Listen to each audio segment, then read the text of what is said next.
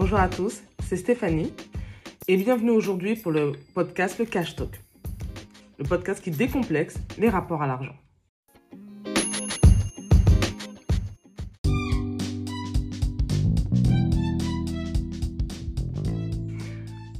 Pour ce nouvel épisode, je vais aborder la notion de peur, de paresse et de courage. Pourquoi l'argent est si tabou dans notre pays et pourquoi dès que quelqu'un vous promet une méthode pour gagner plus ou devenir indépendant financièrement, notre bullshit alarme se déclenche. Elle se déclenche à raison. D'une part, parce que des petits malins ont senti le gros filon de toutes les personnes qui aimeraient gagner plus, et elles sont nombreuses, et qu'il y a énormément d'arnaques.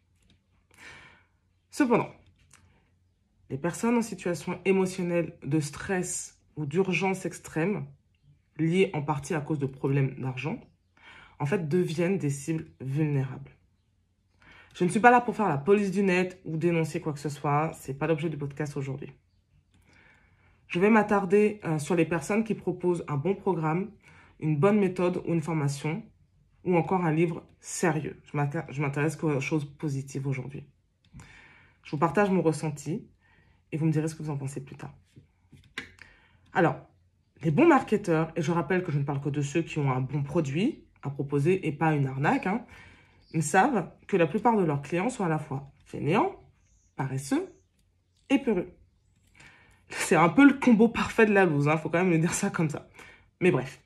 Alors, toute méthode aussi simpliste soit-elle, doit à minima demander un peu d'implication. Et je dirais même une très forte implication, pas juste un peu.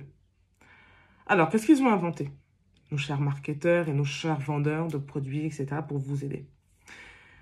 Euh, bah, en fait, ils se décarcassent la tête à développer des méthodes simplissimes, d'accord? Voire simplistes, un petit peu. Et des trucs courts, des choses euh, à suivre en 5, 7, 10 étapes. Pour que vous ne soyez pas découragé, vous ne soyez pas effrayé à l'avance. C'est censé être fait pour tout le monde. Le problème, oui, parce qu'il y a un problème on oublie que les clients, c'est-à-dire toi ou moi, mais on arrive avec nos bagages émotionnels, des blocages, des peurs irrationnelles et des croyances. Et tout ça, ce n'est pas de ta faute ni de ma faute, parce qu'en fait, c'est juste un fait, c'est comme ça. Alors, je vais sortir un vieux poncif, mais alors il est bon de le rappeler, selon moi. On est certes tous égaux en droit, mais le mot-clé, c'est en droit. On n'est pas forcément égaux pour le reste. Il y a des individus qui ont des facilités, c'est une réalité. D'autres sont dans des situations et des milieux plutôt aidants, favorisés, favorables. Voilà. Donc, pour résumer, nous n'avons pas tous les mêmes points de départ, surtout en ce qui concerne l'argent. Et ça, il faut en tenir compte. Aussi, pour les fameuses méthodes en 5, 7 étapes, que sais-je, hein, on peut en mettre autant qu'on veut, pas trop quand même, euh, pour que ça fonctionne, il faudrait comme une sorte de remise à niveau. Et pour moi, je pense que cela commence par le mindset, l'état d'esprit. En fait, il faudrait déverrouiller tous les blocages innés ou tous les blocages acquis. Ceux qu'on peut avoir, euh, et on en a plein. Et sont de plusieurs sortes, ces blocages-là. En premier lieu, il y a les blocages liés à la peur. La peur, elle vient de notre environnement. Hein, ça vient de notre environnement culturel, l'environnement familial, notre environnement social, mais aussi de l'environnement professionnel. En fait, tout ça, ça va créer des habitudes de pensée et les fameuses croyances limitantes. Je pense que vous en avez peut-être déjà entendu parler. Alors, d'où elles viennent, les croyances limitantes? En fait, ça vient, donc, je disais, des traditions.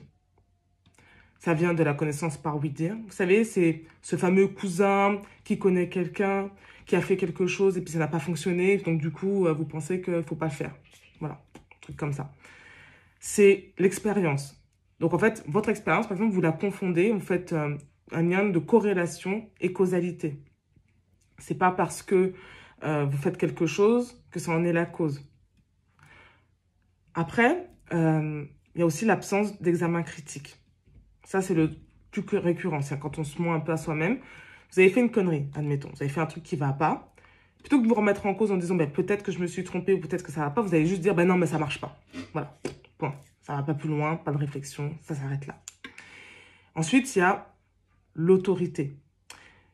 L'argument d'autorité, c'est plutôt lié au fait que euh, par exemple, votre prof ou euh, vos parents vous ont dit de faire quelque chose et vous n'allez pas remettre en cause vos parents parce qu'après tout, ce ne sont pas des idiots. Et puis, s'ils vous disent de faire quelque chose, c'est parce qu'ils vous aiment. Donc, euh, voilà, on ne met pas en cause les aînés, par exemple. Ça peut être aussi bah, un prof que vous estimez, ce genre de choses. Après, il y a un autre sujet, et ça, on ne peut pas se mentir par rapport à ça, c'est qu'il y a le poids de la religion, et en fait, dans le monde. Et ça, ça n'a rien à voir avec le fait d'être religieux ou pas. Euh, vous n'avez pas besoin d'être euh, pratiquant, vous pouvez être athée, vous pouvez être agnostique, peu importe. Je vous donne un exemple. Le simple fait que euh, aujourd'hui, dans la plupart de nos sociétés, le fait de tuer quelqu'un soit considéré comme une mauvaise chose, hein, la distinction qu'on fait entre le bien et le mal, c'est parce que la plupart des religions monothéistes aujourd'hui prohibent le meurtre. Vous voyez? Euh, mais si ça n'avait pas été le cas, peut-être qu'on trouverait ça normal de tuer les gens et ça serait tout à fait logique. Donc même si vous n'êtes pas pratiquant euh, d'une religion, ben, vous appliquez certains de ces commandements qui est de ne pas tuer son prochain, tout simplement. Alors du coup, tous ces freins invisibles qui vous empêchent d'atteindre la prospérité, et moi je préfère dire l'apaisement financier, ce que vous recherchez, et eh ben donc du coup, il y a en premier lieu, j'en ai parlé, il y a la peur. Et en second, il y a la fainéantise et la paresse. Et la paresse, vous savez, c'est l'un des sept péchés capitaux. Donc les chrétiens, notamment les catholiques, savent peut-être de quoi je parle. Pourquoi? Alors, une petite mise au point. Les sept péchés capitaux, les péchés capitaux de manière générale, c'est pas des péchés qui sont plus graves que d'autres.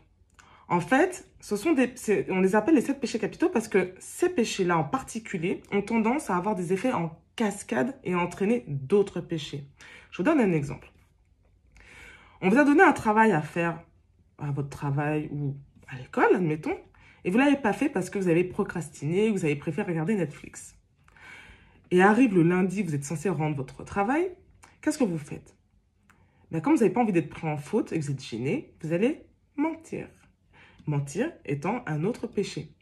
Et là, votre collègue qui sait, qui vous a vu sur Facebook poster tout un tas de trucs, soi-disant, vous n'avez pas le temps, et puis qui vous a vu partir au parc, faire je ne sais quoi, il vous regarde en rigolant, et puis il commence à ricaner. Et là, vous allez faire quoi? Vous allez peut-être lancer une fausse rumeur, euh, vous allez faire un truc, vous allez le dénigrer, ce qui est un autre péché, et euh, pour pouvoir le décrédibiliser, et ainsi de suite. Et c'est comme ça qu'on voit aussi dans des films et des séries, des trucs comme ça enchaînent, et puis ça finit des fois même par le meurtre.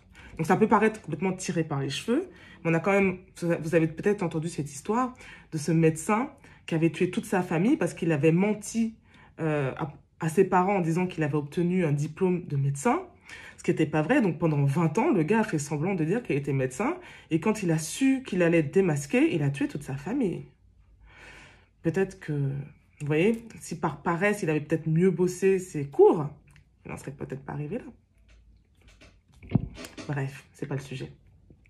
Donc, j'aime bien, moi je vous parle d'une autre maxime, on va sortir des péchés, euh, capitaux, pardon. Euh, j'aime bien cette maxime. On surestime ce que l'on peut faire en un an et on sous-estime ce que l'on peut faire en dix ans. Et souvent, ça, c'est parce qu'on n'arrive pas à se juger. Et on est tenté, du coup, avec ces, les mêmes promesses dont je parlais tout à l'heure, vous savez, les méthodes en 5, 7 étapes, les méthodes simples qui permettent d'être indépendant financièrement, soit via l'immobilier, soit en bourse, soit en créant une entreprise en étant à son compte. Et en fait, ça, ça laisse rêveur les paresseux. Et c'est pour ça que des titres comme ça existent. Sauf qu'en réalité, on sait que ces méthodes, si on veut que cela fonctionne, on ne peut pas se permettre d'être paresseux. Et on ne peut pas se permettre non plus d'avoir peur. Et il ne faut pas laisser ces croyances limitantes nous empêcher de faire. Et il faut s'engager pour ça, sérieusement. Est-ce que vous pensez que Steve Jobs, Bill Gates, Xavier Niel, Michael Jordan, ils ont suivi des méthodes en cinq étapes? Est-ce que vous pensez qu'ils étaient paresseux? Est-ce que vous pensez qu'ils ont eu peur? Moi, je pense que oui, qu'ils ont eu peur quand même, des fois. Et je repose la question. Est-ce que vous pensez qu'ils ont suivi à la lettre une méthode en cinq étapes? Moi, je pense que non. Franchement. Le courage, il en faut. Et c'est pas donné à tout le monde. Je te laisse méditer sur cette phrase et je te dis à très vite pour un nouvel épisode du Cash Talk.